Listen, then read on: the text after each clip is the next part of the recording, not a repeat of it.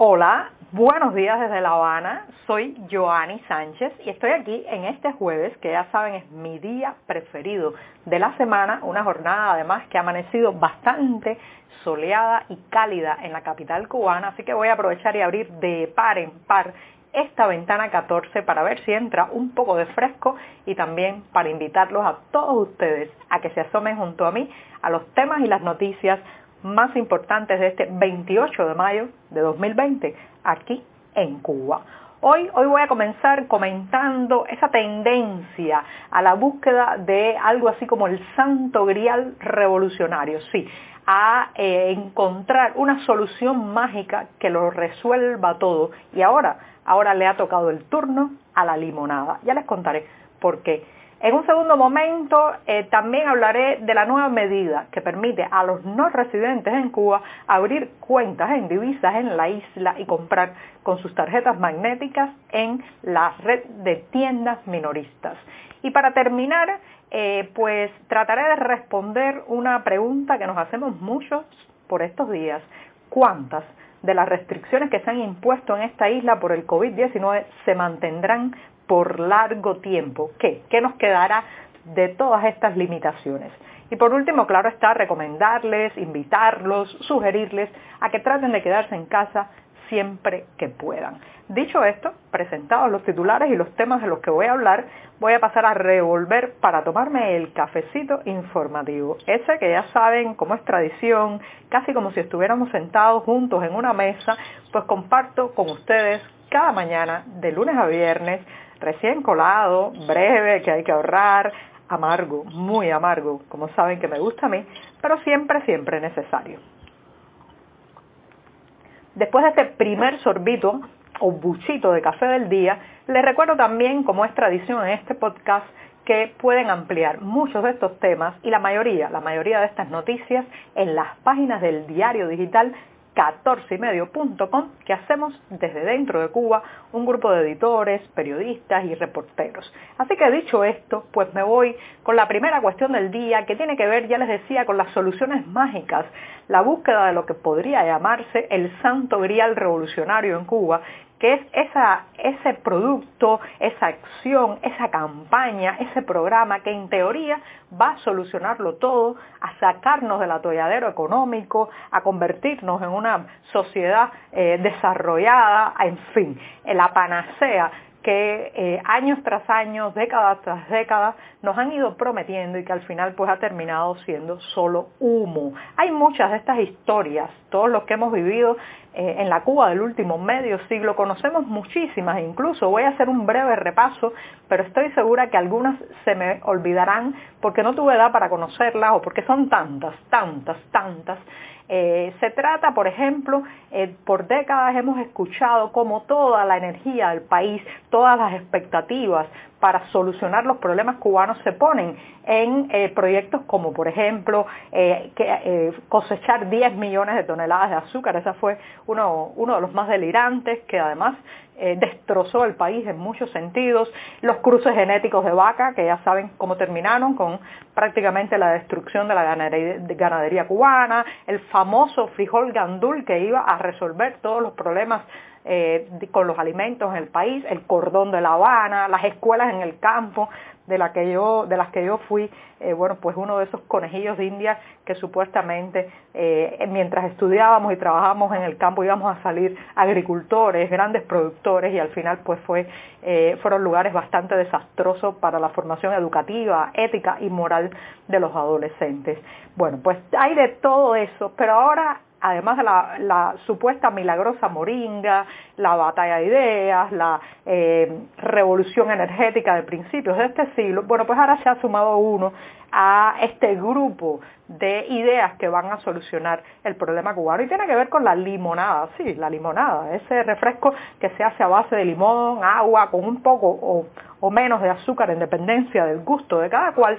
Y tiene que ver porque recientemente el gobernante Miguel Díaz Canel hizo una serie de disertaciones sobre la necesidad de que en Cuba pues estuviera al acceso de muchas personas el, guarapo, el jugo sacado de la caña de azúcar y también la limonada a la que te catalogó como la base de todo. Ahora bien, además de los memes, de lo hilarante de la situación de que un presidente, un líder de un país esté hablando de limonada y la necesidad de que la gente tenga eh, más acceso a este producto, pues eh, esto cae otra vez en lo que podemos llamar el grupo de las soluciones. Ahora me pregunto, eh, ¿qué se pretende con esto de catalogar a la limonada como la base de todo?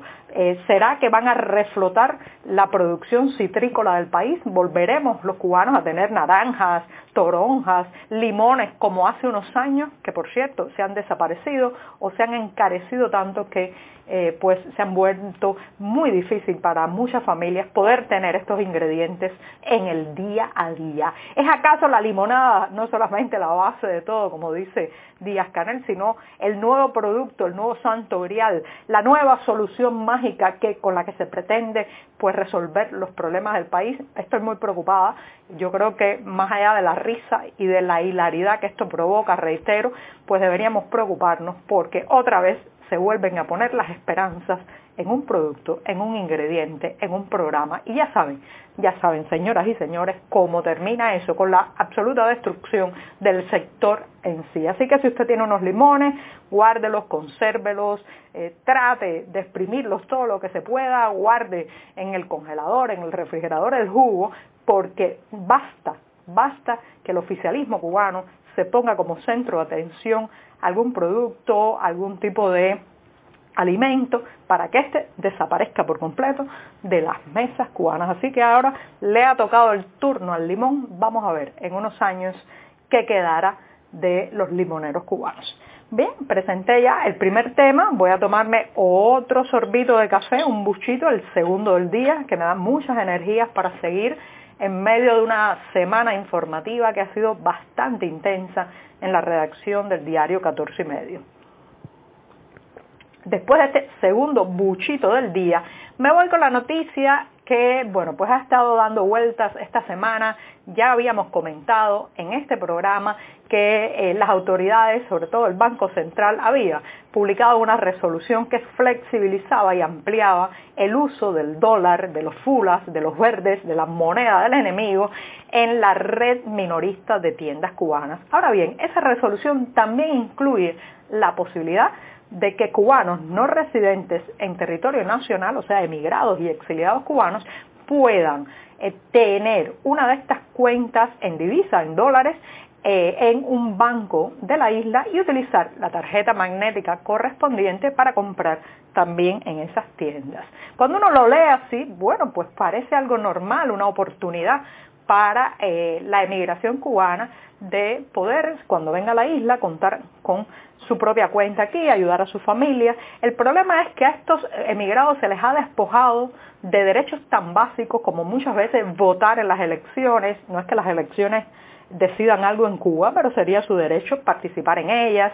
Por ejemplo, no se les permitió participar en eh, la votación sobre la nueva constitución en Cuba, no se les permite abrir negocios a su nombre y directamente en la isla y sin embargo cuando de dinero se trata, cuando de meter la mano en el bolsillo, cuando de sacarle los dólares, esto es muy duro, pero así es, bueno, pues ahí sí son, están comprendidos en la legalidad, para votar, para decidir, para elegir, para eh, ejercer como ciudadanos en su propio país, no, pero para dar dinero, para eh, pues mantener económicamente al régimen, bueno, pues eh, para eso sí parece ser que los emigrados cubanos son necesarios y entonces pues caen dentro de este tipo de legislación o resolución que se ha dado a conocer esta semana, pero se publicó el pasado 22 de mayo en la Gaceta Oficial. Así que es de alguna manera diciéndoles traigan su dinero, pero no traigan sus quejas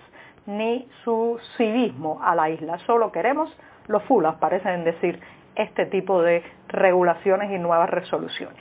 Bien, me voy al tercer tema rápidamente, ya se nos está acabando el cafecito informativo y esto es una reflexión muy personal porque me han preguntado cuántas de las actuales restricciones que estamos viviendo y se achacan a la pandemia, al COVID-19, se mantendrán por más tiempo en Cuba. Estamos muy preocupados, ahora mismo las fronteras están cerradas y 11 millones de personas dentro de la isla estamos regulados, o sea, no podemos salir del país.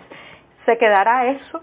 ¿Volverá el oficialismo cubano a aprovecharse de la situación para echar atrás algunas de las pequeñas flexibilizaciones migratorias que dio la llamada reforma migratoria, valga la redundancia, en enero de 2013? También los productos que han ido ahora al mercado racionado se quedarán allí y no volverán a estar liberados. El control prácticamente con absoluta impunidad que se le ha dado a la policía, a los cuerpos especiales del Ministerio del Interior para regular la vida en las calles, ¿seguirá? Bueno, estas son grandes preguntas que nos hacemos. La experiencia nos dice que en este país, cuando se retrotraen los derechos, cuando se recortan libertades por regla general, pues las autoridades se aprovechan para mantener la situación. Así que vamos a ver, pero por el momento queda la pregunta de si viviremos mucho tiempo más con estas restricciones. Me despido, no sin antes recordarles que se queden en casa. Quédate en casa siempre que puedas y esta mañana, que es el último día de esta semana, con Ventana 14. Muchas gracias.